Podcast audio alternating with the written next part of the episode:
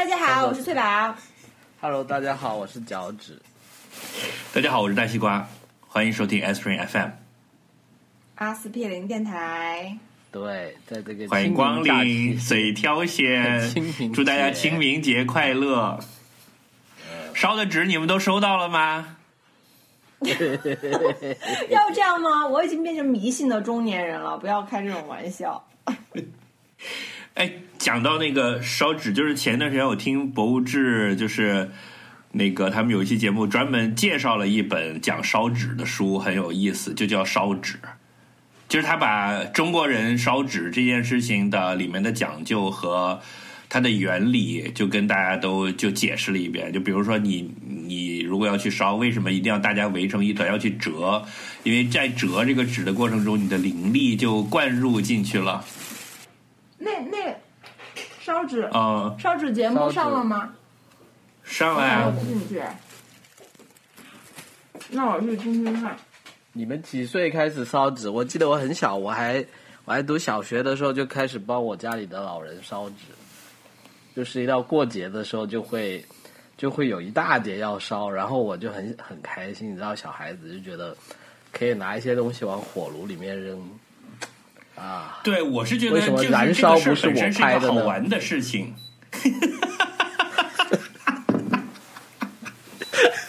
这个也能扯到李沧东是吗？嗯，我我是觉得这个烧纸这个事情本身就有其乐趣在了，就是就你自己围在那里烧东西，本身是一件很好玩的事情，所以它能成为一个传统。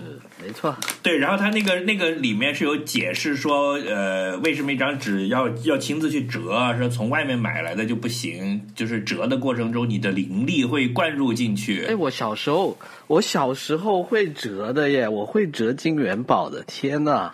对，就是要折，要自己折。手巧。嗯，所以就还挺有意思的，可以可以，大家可以去听一下这期节目啊。嗯，我好有兴趣，我会去听的。就就像我这对种只有嗯实践没有理论的，就可以去这个啊提升一下、进修一下。而且烧纸这个东西，在全国各地每个地方的风俗都不一样。就它因为大家都会，就可能有一个共同的起源，然后在漫长的这个实践的过程中，都有一些自己的变化、灵灵活的调整和和贡献。比如说，我在长沙过清明节就见过那个，就是我去给我爷爷奶奶上坟烧纸，就看见别的人的那个烧纸是有。烧一副麻将牌，然后是十三清一色听牌了的，就先烧十二张过去是听牌的，然后过十五分钟再烧最后会胡牌的那张牌过去。真的，对，就很有现孝心的在感觉，对不现对？现在是不是烧一个 Switch，然后要烧一个什么什么游戏的第一版，然后再烧一个什么 DSL 是吗？DLC 对，现在有啊，都有那些烧 iPhone 说啊什想要某。些游戏居然没有烧，是的，哎，他们可以在下面自己买了，因为任天堂那个社长不是也也已经死了。天，对，天地银行那个是全球都通的嘛。嗯，之前之前就有那个笑话，就是说什么烧苹果手机给家里的老人，然后家里的长辈就说：“哎呀，这个爷爷也不会用。”说没关系，那边乔布斯在那边了已经。OK，但可能俄罗斯那边要烧食物，因为他们可能那个 SWIFT 不通。天地银行有没有加入这个？关键的问题就是，玉皇大帝有没有去签 SWIFT 的协议？这真是一个好问题啊！这只有本台才能提得出这么尖锐的问题。这个这个可能涉及到了就是冥界的金融体系的问题，就是为什么天地银行上面印的是玉皇大帝而不是阎王爷？虽然它是地府，但是它还是天庭要管地府的，是吗？好的，应该是。呃，是这样子啊。你看地府连一个天庭的养马的马官都打不过，这个地位已经很明显了。那你不能这么说，那天庭的那些也打不过呀，这个养马的。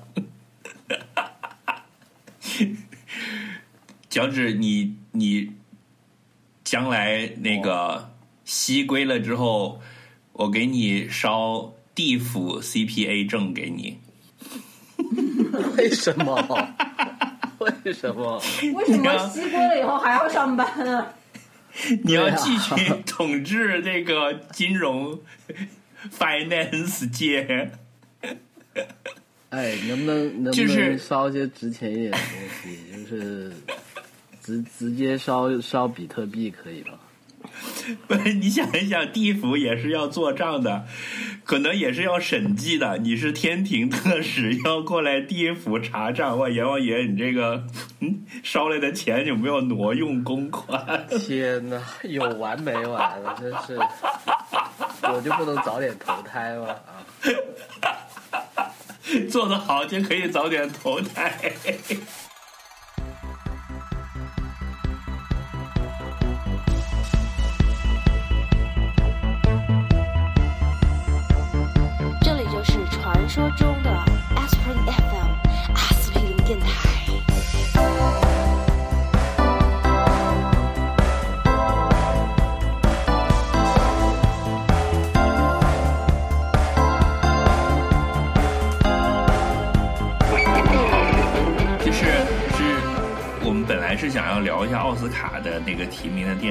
后来觉得奥斯卡真的太没什么可聊的了，因为就今年那些提名的影片也很差，也很没劲，然后最后得奖的影片也就是完全不入流吧。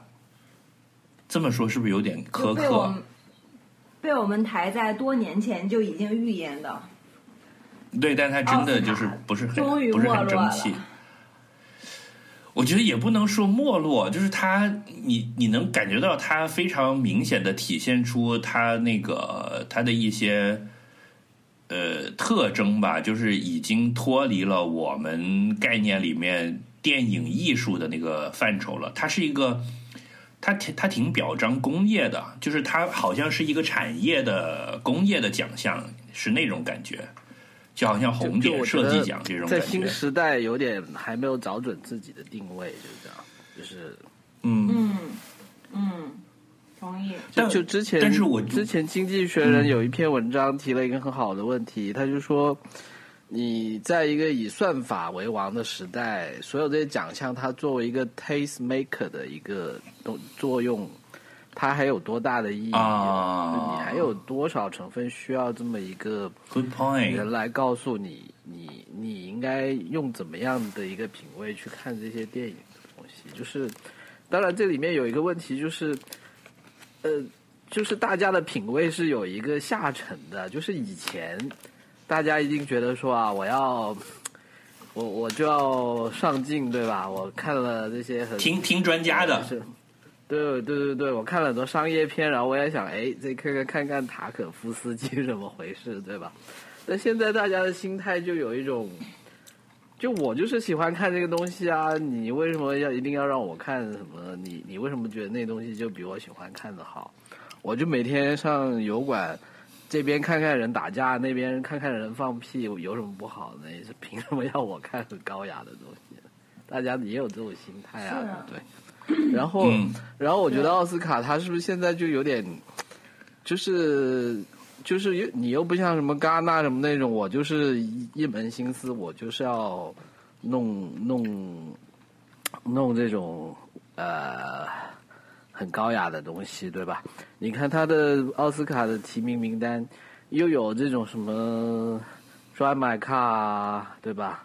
那个犬之力啊这种，然后又有一些很大众化的什么连不要抬头啊，然后我觉得就是那个监听女孩也是一个很，就她是很好看啦，但是我其实觉得也对对挺意外的咯，是这样，就就我就是觉得她我我是一个很意外这个，没没有超级英雄的漫威片，这是我的感觉。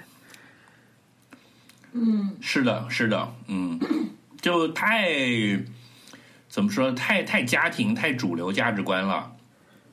是他对于现有的这个价值观念没有一点挑战。你看戛纳出来的都是什么泰，就那个泰，你们看了吗？那个真的有点吓人我听说了，啊，就是人人机恋，机是机器的机，对他他在他在做一些意识上的探索，就是那个真的真的不太一样。但是你要说你想，就是如果是我什么我爷爷奶奶那一辈，对吧？他肯定会说：“哎，你搞外塞喽。”对，你看看这啥玩意儿？对啊，《监听女孩》是个烂片吧？好像好像又挺冤的。是的，是的，所以就是我的感觉是，它是在工业上面的一个奖项，就是说，呃，剧本工不工整，灯打的好不好，就是，它是一个产业集群的那种感觉。就这个跟他的身份也符合嘛？他是叫做什么电影科科学什么学院嘛他不是叫学院奖嘛年终总榜是吧？啊，对就是他不负责在那个观念上面的探索，就是他是一个理科生做事情的那个概念，就他他是在不断的打磨和表彰那个技术的进步。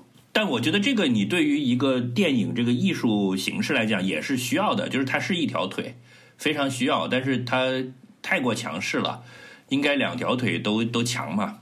而且今年有一个呃挺挺那个什么的趋势，就是 不是他把这个奖发给这个舰艇女孩，因为是史上第一个是流媒体的影片拿奖嘛。以前不是还说他们都这个公关得力，对，以前不是说他们不不待见流媒体吗？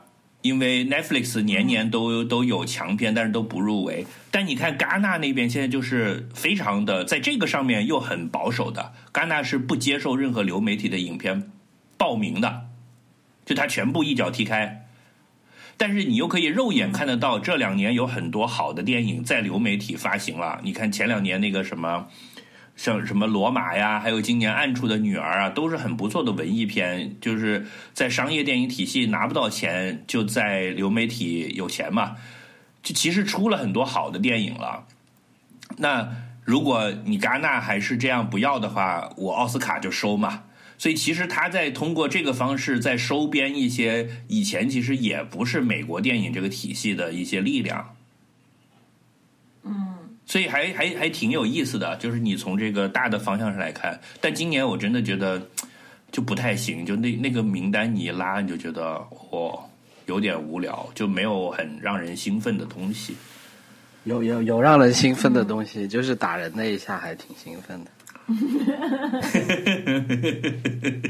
呃，那个确实挺挺出乎人意料的。然后国内也又开始吵架了，就是说，呃，来所谓的这个，掉掉粉，炒完了就掉粉，多好。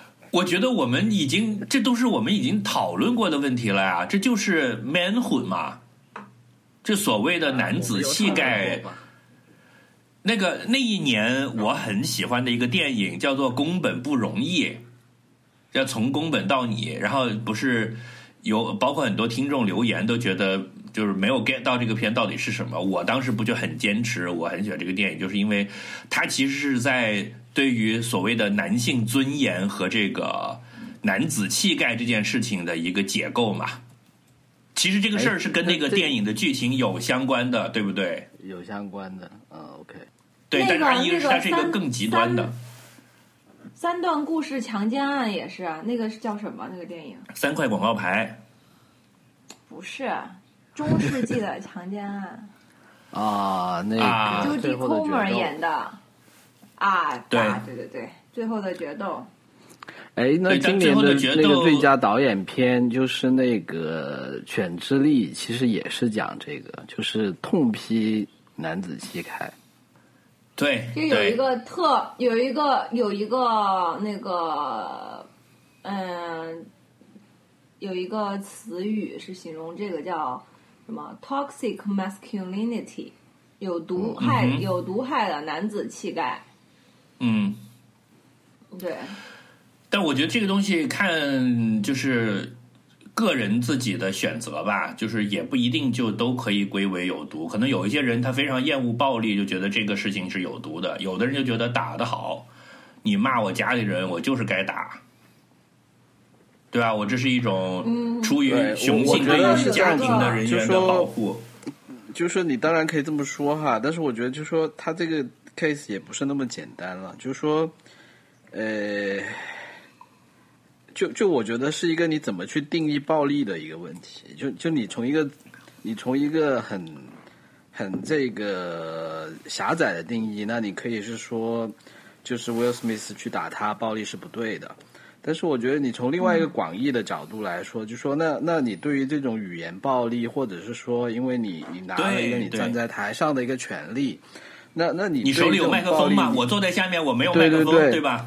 那那这种时候你，你有什么你有什么办法去回应呢？当然，就是说你可以列出有一些很好的办法，但是很多时候你会觉得可能说，暴力本身它可能又是一个最最简单直接的一个回应，是吗？嗯，不是，我觉得你这个就是典型的 whataboutism，就是人家在说这个呢，你就说啊，那那个也算呀，对吧？那说的都不是一个事儿。就就有人有一个选项，第一选项 A 是说这个主持人该打，选项 B 嗯是说，呃，这个谁谁谁打人是不对的。然后我觉得就说我的、我我的选择是以上皆对啊，就是我觉得对，就说你不，我我觉得就说你要从两个人每个人的角度来看了，就说，呃，就是说，其实就是说你从衡综合衡量的角度，就是说你打人，当然用暴力解决问题，这个可能本身我们不应该提倡，而且你也可以看到，他用暴力解决问题之后呢，是给他带来了很多负面的后果。并没有解决问题，对就是暴力只会带来更多问题。是是，但但是很多时候问题就是说，你当你不不是作为一个主动方，那这里的问题就是说，当有人对你用了一些暴力的时候，假如你觉得暴力不是最佳的解决问题，那我们这个社会是不是提供了一些非暴力的途径让别人去解决这个问题呢？就是说。呃，就是说，你不能只是站在一个角度去说啊，你不能用暴力，但是另外一个角度，你要去看，那除了暴力之外，那他是不是有一些其他的救济呢？那那假如对于这个人来说，可能暴力的救济是一个最简单、最直接，也是最有可能能实现的时候，那可能这个问题就你不能仅仅是指责这个用暴力的人，就就我是这么去看的，就说，呃。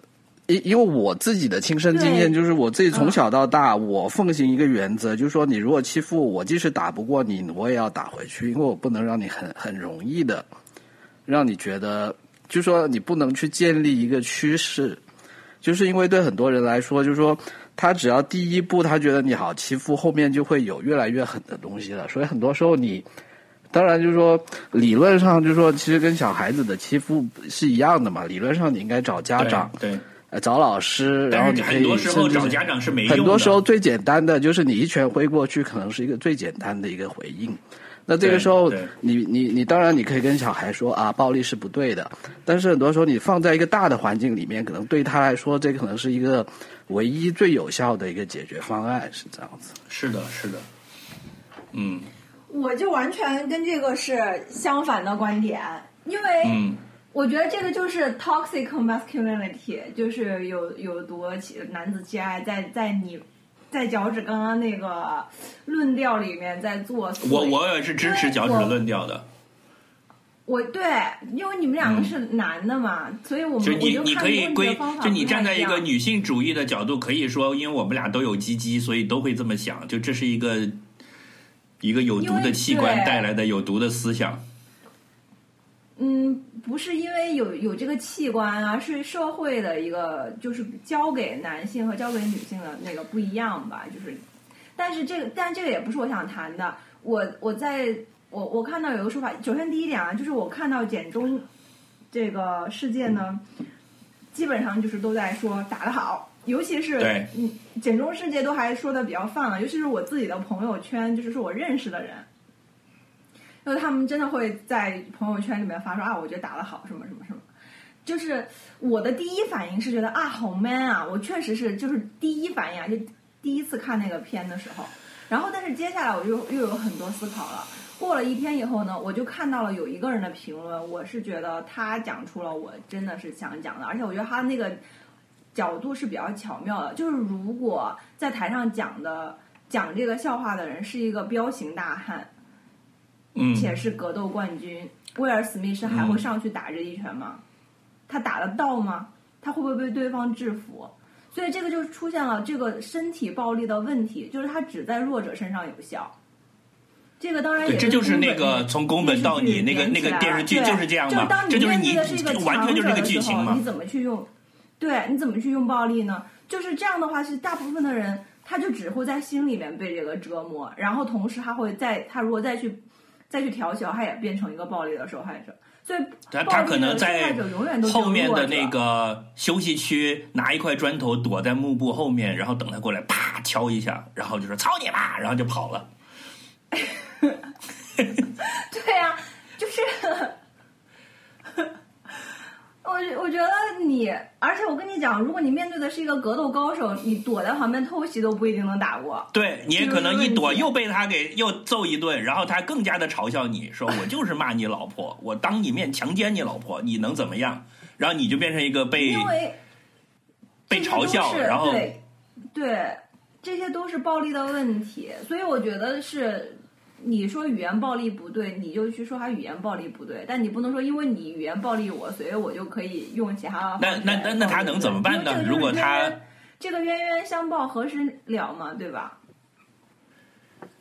是那他去报警，就是我跟你讲，还有一个无力那那第二点就是就是针对你刚刚问，就是他能怎么办？就是我告诉你，对、嗯啊，等一下，我先回答一下那个对他能怎么办的问题。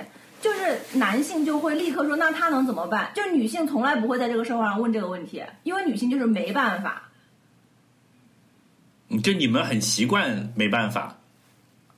不是习惯没办办法，就是你生而为人，你作为一个就是女性之于男性，就是弱一点的男性之于更强大的男性嘛，你可以这么理，嗯简单的这样理解的话，是是，对，对啊，所以从来不会有一个女性上来问说那又怎么办呢？就是，当然现在的女性主义开始在想一些办法，那就是其他的办法，就不会有暴力的问题，就不会产生说我要用暴力来对抗这个问题。但是你看啊，比如说在这个电车被骚扰，就是这种事情上面，也有很多女孩子就是要鼓励大家说不要害怕，一定要当场骂回去，要打要骂，因为你去报警了，你也没办法把他怎么样，但你真的心里很不爽。比如说，我就在公交车上，我我一个女孩子，我在地铁或者公交车上就被一个咸猪手摸了屁股，然后呢，我就抓住他，他就说我没有啊，那你能怎么样？那你报警了，报警了，警察也不会帮你主持公道的，他就会说啊，这就没事了，然后也甚至还劝你不要闹大，就闹大了对你也没好处，但你内心真的很难受，你觉得受了侮辱，尤其是那个人可能他他有一些侮辱性的言语，我这个这个还有一个，我觉得我我觉得那真的是会深深的折磨的。就是如果换是我，我真的我一年我都过不去。我甚至十年之后想起这一幕，我都还觉得恶心。我一定要当场就把它打回来，我才能解决我自己这个心理健康的问题。要不然我后来事后会花很多钱去看心理医生，都救不回来这这一点，是不是会这样这个？也是一个，这个也是一个 what aboutism，就是你如果，那你还可以说人家来杀你全家呢，对吧？那你这个就是另外一个事情了嘛，因为我们现在讨论的是一个，就是是。就是如果我们只是在讨论说有一个人在舞台上侮辱你的家人，你要不要对去打他一对巴掌的问题，你不能把这个斜坡无限推远呀。呃，那你，那那我。回到这个问题哈，我我我回到这个问题嗯啊，我回到这个问题就就翠宝其实给我有一个很好的思路，就是说我我觉得他当天去打他这一巴掌，你可以把他一分为二去看的。就你要这么去想哈，就说他这个行为也不是一个纯暴力的行为，就大家现在的关注点都是在他的就说不不能用暴力这一点上，但是你要想就说他上去他也没有说两个人在上面扭打，或者把他什么就就就打打倒或者怎么样，他其实打了一巴掌之后他就下来了，然后其实一开始大家当时还在笑，因为就是以为是为了节目效果一个对对对，是一个表演，对吧？然后呢，然后是接下来他坐在下面开始在那里骂他，就开始在这啊，你你你就说嗯不要提我老婆的名字啊，巴拉巴拉，然后大家才知道他是认真的。所以，所以我我觉得，就说其实跟翠宝讨论之后，我觉得我的思路就更清晰了。就说他他这里面应该要一分为二，就是说他暴力的那部分确实是解决不了问题的。就譬如说，你如果上上去跟他扭打或者打他一巴掌，那如果别人比你比你更强怎么样呢？那那我觉得他这里面，我觉得他其实有效的部分，并不是说在于他打了他他一巴掌。我觉得他可能得到大家的同情或者有效的部分是，他立即在当时，呃，很很直接的表达了出他的反感，或者是对，就说他这里面打这一巴掌，他捍卫了自己的尊辟除辟除了暴力的这一部分，他还有个作用，就是他他当场提出了严正的抗议，就说。因因为打掌掴这里面除了暴力的这部分，还有另外就是他是有一个姿态嘛，他马上让大家看到了他一个愤怒的姿态，然后就是说你你反过头头来想，我就在想，哎，那他假如没有走上台去打他一巴掌，他只是走上台去说了他当时的那句话，他在头台下不是说啊，你你你不要提我老婆的名字什么？那他是不是走上台上不要打他一巴掌，直接对着麦克风去说这么一句话？可能效果会更好呢，对吧？对，就你这么一说，我又觉得哎，好像也对。对啊。所以，所以我觉得这么一说，我又觉得就通了。那个，就就说我，我觉得这概念就是说，你面对这种是，对，其实更好的就是说，你要你是要去抗议，你要是去反抗，而且有可能就说你在现场即时的一个反抗，可能比你事后的一些补救会来得更好。但是呢，就说确实，就说像像我之前一个没有想到的，就是说可能暴力的成分有可能，其实你要是场合，可能很多时候是完全是不必要的。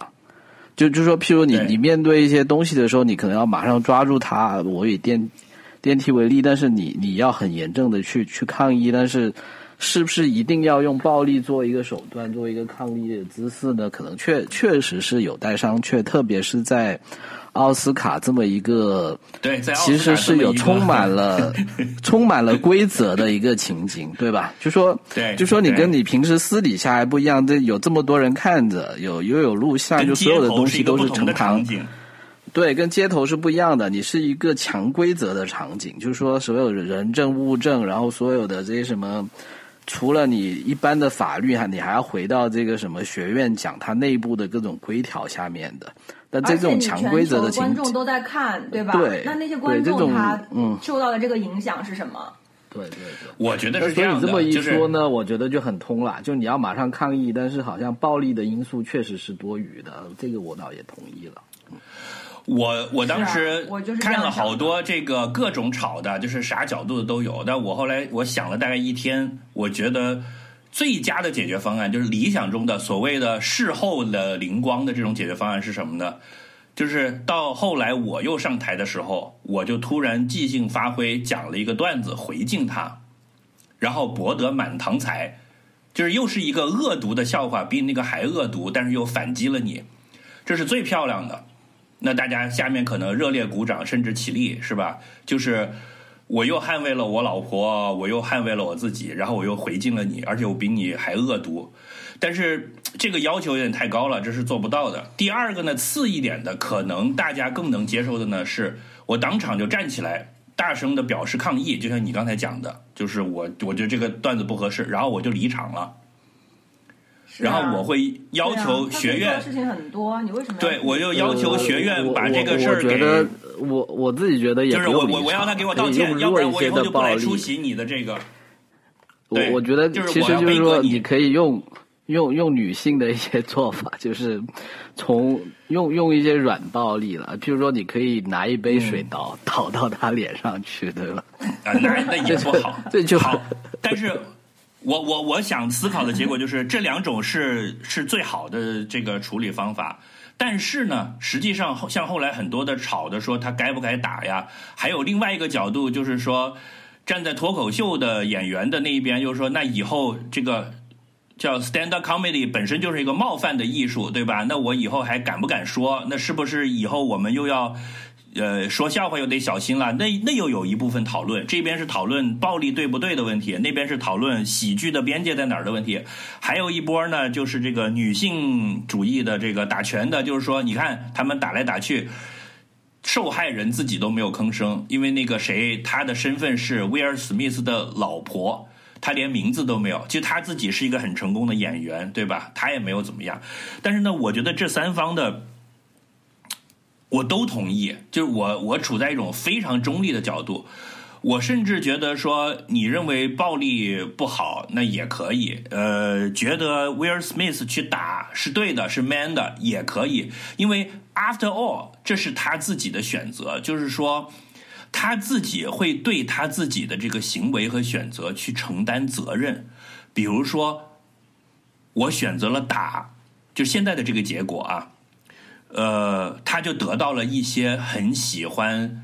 有毒的男性魅力的观众的支持，比如说现在中国的很多网友就会觉得威尔史密斯真爷们儿，可能以后对于他去再演这种硬汉电影的形象就有加分，对吧？或者他是宠妻狂魔硬汉，那反过来，呃，不喜欢暴力的这部分观众，那。威尔史密斯作为一个大的文化娱乐的品牌，它是其实他已经是一个 IP 了，那他就要自己去承受我丧失了这部分观众的票房的这个后果，所以我我会站在一个比较，我觉得都行，爱谁谁，对吧？就是啊，我们现在讨论就是你是 pro 暴力还是 against 暴力啊？我是完全看戏的人，就我觉得。他这么做了，我就对他形成了一种别样的看法。就是威尔史密斯在我心目中的形象，就跟这件事发生之前的威尔史密斯的形象不一样了。因为我是个消费者，这就像我经常喝的一个可乐改用了另一种糖精一样。我可能会对我的以后的消费选择没什么嘛？就是你觉得，就是你还是觉得上台打了一个人人一巴掌没什么？我觉得他上台去打了一个人没什么，是可以理解的，甚至是会有人支持的。也有的人坚持不这么做，我也会支持他的选择，因为这归根结底是个人选择。就像有的人吃辣，有的人不吃辣一样，我都支持，而且我都理解。我不会说吃辣就是对的，你怎么能不吃辣呢？我不会做这样这种事情。就是我知道有的人是不吃辣的，有的人是非辣不行的，我都能理解他们的选择，他们的倾向。不同意，对，但是我觉得吃辣和但是到我自己的行为上面是不对的。但是到我自己的行为上面，我肯定是有自己的选择的。比如说这件事情如果发生在我自己身上，我是不会上去打的，我会采取我刚才讲的那种选择，这是我个人的选择。对，就是我可能对对人的这个会比较宽容一点。我觉得你能把它看作一个表演就行了。你你你说的对哈，但但但但是我我自己觉得，就是说，但你没有不可能，但是大家其实没有可能这么无止境的去站在他自己本身的角度去做一个推断的。就说我们作为评论者，只能做评评评论者的工作。就说我举个例子。就就譬如说，嗯，其实譬如说他跟他老婆之间是什么关系，他老婆对这件事是什么 expectation，其实我们是不知道的，所以所以我们也不可能从这个角度做太多，因为特别是现在他也没有出来说话的情况下，对吧？而而且这个东西肯定也是他自己主动的选择，就并不是说他处于一个位置他不能出来说话，或者他被晋升了，并不是这样子。那那其实有有有各种可能，有一种可能他老婆本身就是。呃，我我对吧？我作为一个第三者，我可能有一种可能，就是说他本本身跟他老婆关系就不好，那他只是因为这件事情为自己的面子，那那这个就就很可恶。但但另外一个极端有没有可能，他其实本来也觉得这个笑话没什么，他可能一开始在笑的，然后是他老婆自己说：“哎呀，就就就他老婆在那哭了。”然后他问他老婆：“我去打他一拳可以吗？”他老婆可能点了头，然后他就上去了。对吧？就说这两种情况是完全不一样的。但是作为我们作为外人，你是不知道这个背后，就是说我们其实是有很多信息是没有的。那那你在没有这些信息的情况下，你就不可能去说完全说啊，那这件事情对他来说是不是一个最佳的选择呢？其其实我们不知道的，就他现在有可能跟他的老婆很恩爱，也有可能跟他的老婆已经分床睡了，因为这件事情是我 we don't know。我我的点所以还我的点还在你这个之外，就是我在我在你从屏幕上看到的东西，你会怎么去评价这件事情，对吧？是我我的那个站的那个位置啊，离这个更远一点，就好像比如说我们现在是街上有人打架了，我们围在旁边看，是吧？我可能是站在楼上看的那个人，就是说，我觉得现在网上的吵来吵去，大家都试图让别人去接受自己的一套规则。比如说，这个支持打的人就会觉得，就是那男人怎么能不这样呢？那我们可能会倾向于说，那人怎么可以去付诸暴力呢？你可以报警呀，对吧？这个两边的人啊，总是要去试图说服对方，其实是徒劳的。就是我觉得，就是就啊，像这个是政治啊，因为你会最终推动的就是一些行动嘛。那你开始都不讨论了，你后面怎么可能会有行动呢？我想讲的就是这一点，就是说讨论还是有必要的。就是这个东西啊，通过和大家翠宝的吵来吵去。我觉得我还是有了一些新的认识。我觉得这，我觉得这个事儿呢，就是说，每个人的那个行为，他都有自己的准则，然后所有的人的准则会形成一个社会主流的准则。这个社会主流的准则，这它它从来都不是，它从来都不是。有一个你还划定的一个线的，声音，对，它就是在不停的冲撞之中，这个我打出来的我觉得。，我觉得最可怕的就是简中没有什么冲撞，这就是对，那就说明现在简中打是主流嘛。绝对的本台有冲撞，本台有冲撞，感谢对翠宝。那就只有在本台有冲撞嘛。所以，那如果打而是且我被崔宝说服了，就是说，我我我的我在这个事情的收获就是说，这个世界上没有一个绝对的一条线是错还是对，每个人的那个线的前后的位置都不太一样。然后呢，我们是处在一种巨大的布朗运动的这个这个混沌之中呢，这里面有非常复杂的这个力，最后它形成了一个合力，中间有个平衡点，那个地方就是一个现在的所谓的大众认知的一个线，而往往我们个体其实都不在这个线上，我们肯定在线的这一边或者那一边，所以呢，我们尽量的去推这个线，就是把朝自己觉得是正义、是正确的那一边去推。但是现在在网上的很多这种讨论呢，我觉得我倾向于认为他是就是塞该习啊，就是有点白费劲儿，因为大家都是只是在加强自己的声音，就是最终你都只挑自己认同的文章去看，看完了点个赞，然后看完看对方的那种就说哦，这个是傻逼，很少有人会在看了别人的言论之后调整自己的角度的。我觉得这种类似这种打不打这种事情的变化呀，只有等过十年死了一批人，又新生了一批人，才会那条线才会动。所以你就多针对年轻人去，多拉拢年轻人就行了。这就我我觉得我票仓的变化考虑，我并没有考虑这个问题，我考虑的就是真的是 Twitter 上面跟简中世界是完全的两种声音，嗯，就是让人觉得很，就是觉得非常的割裂，而且跟我的预期是还是挺不一样的。这个那是那那那那跟推特上割裂的事儿，那那可多了。那你看乌克兰这事儿，那完全是两边站的。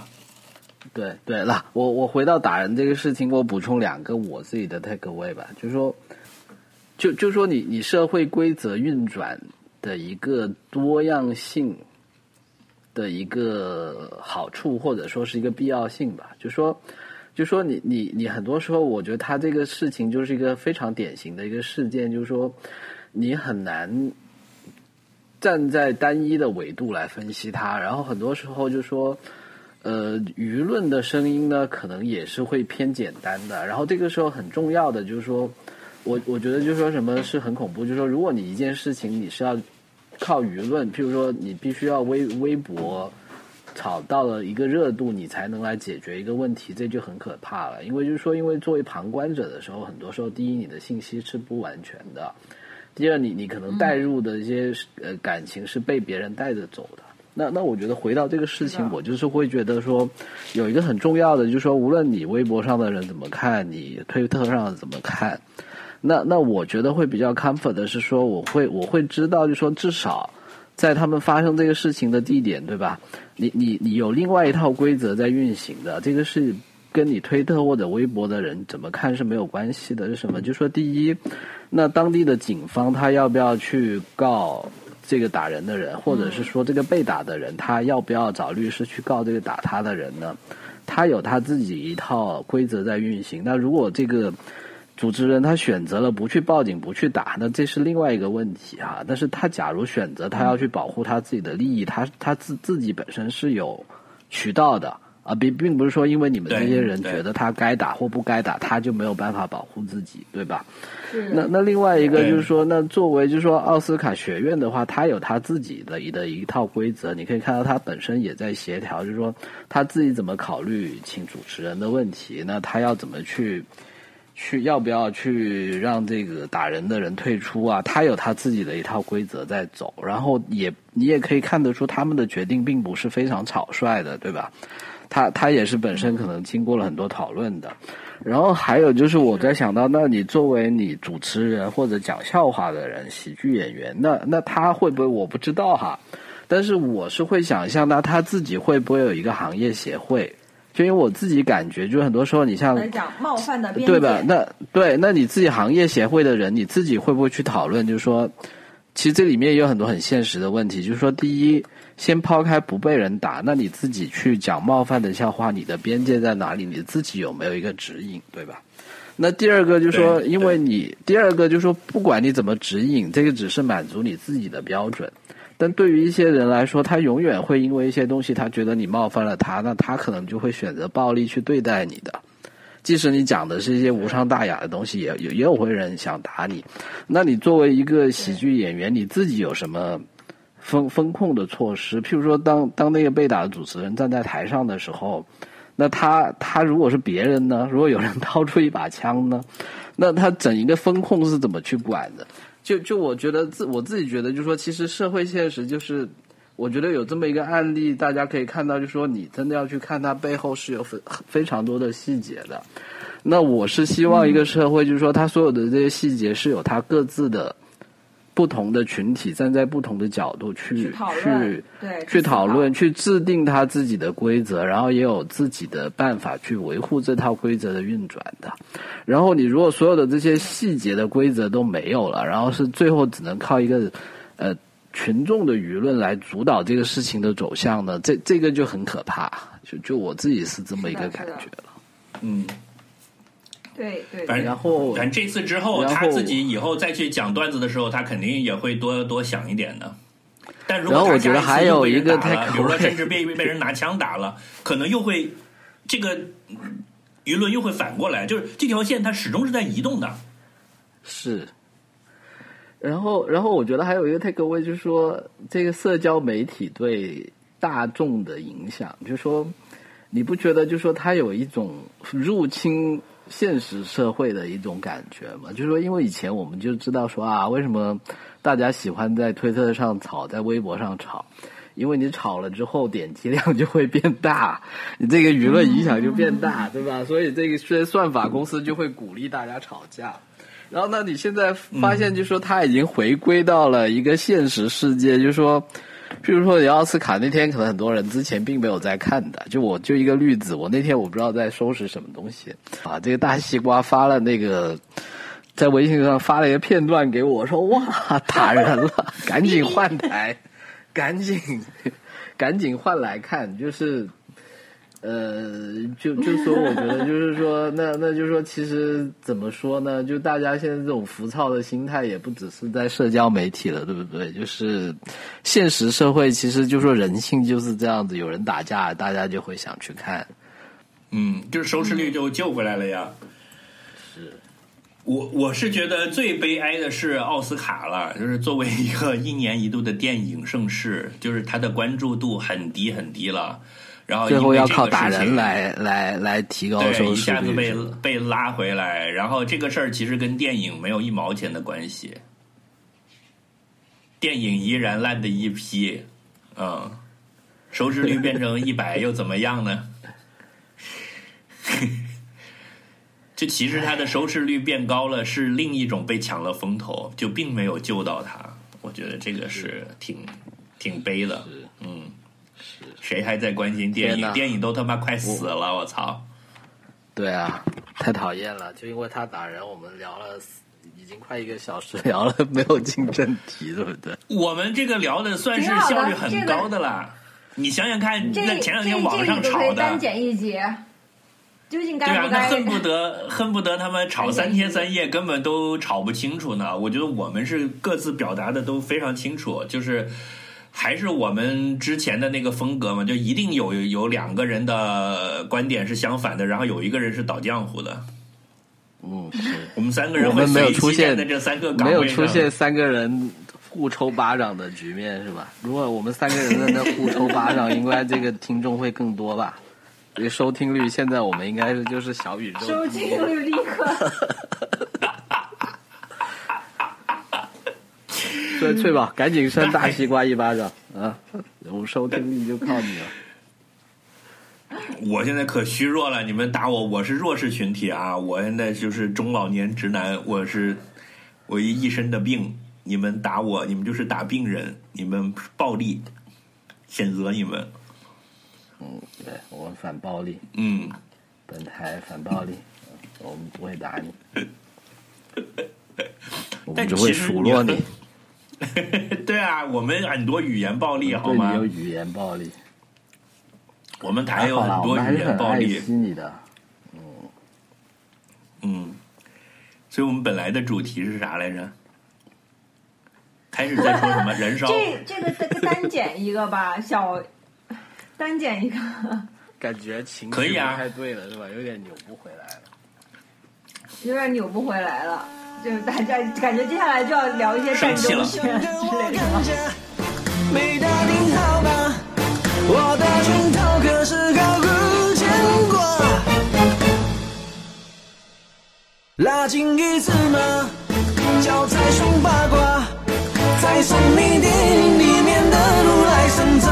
我的天，左胸白虎甲，右臂青龙吧，还不快跟我说声对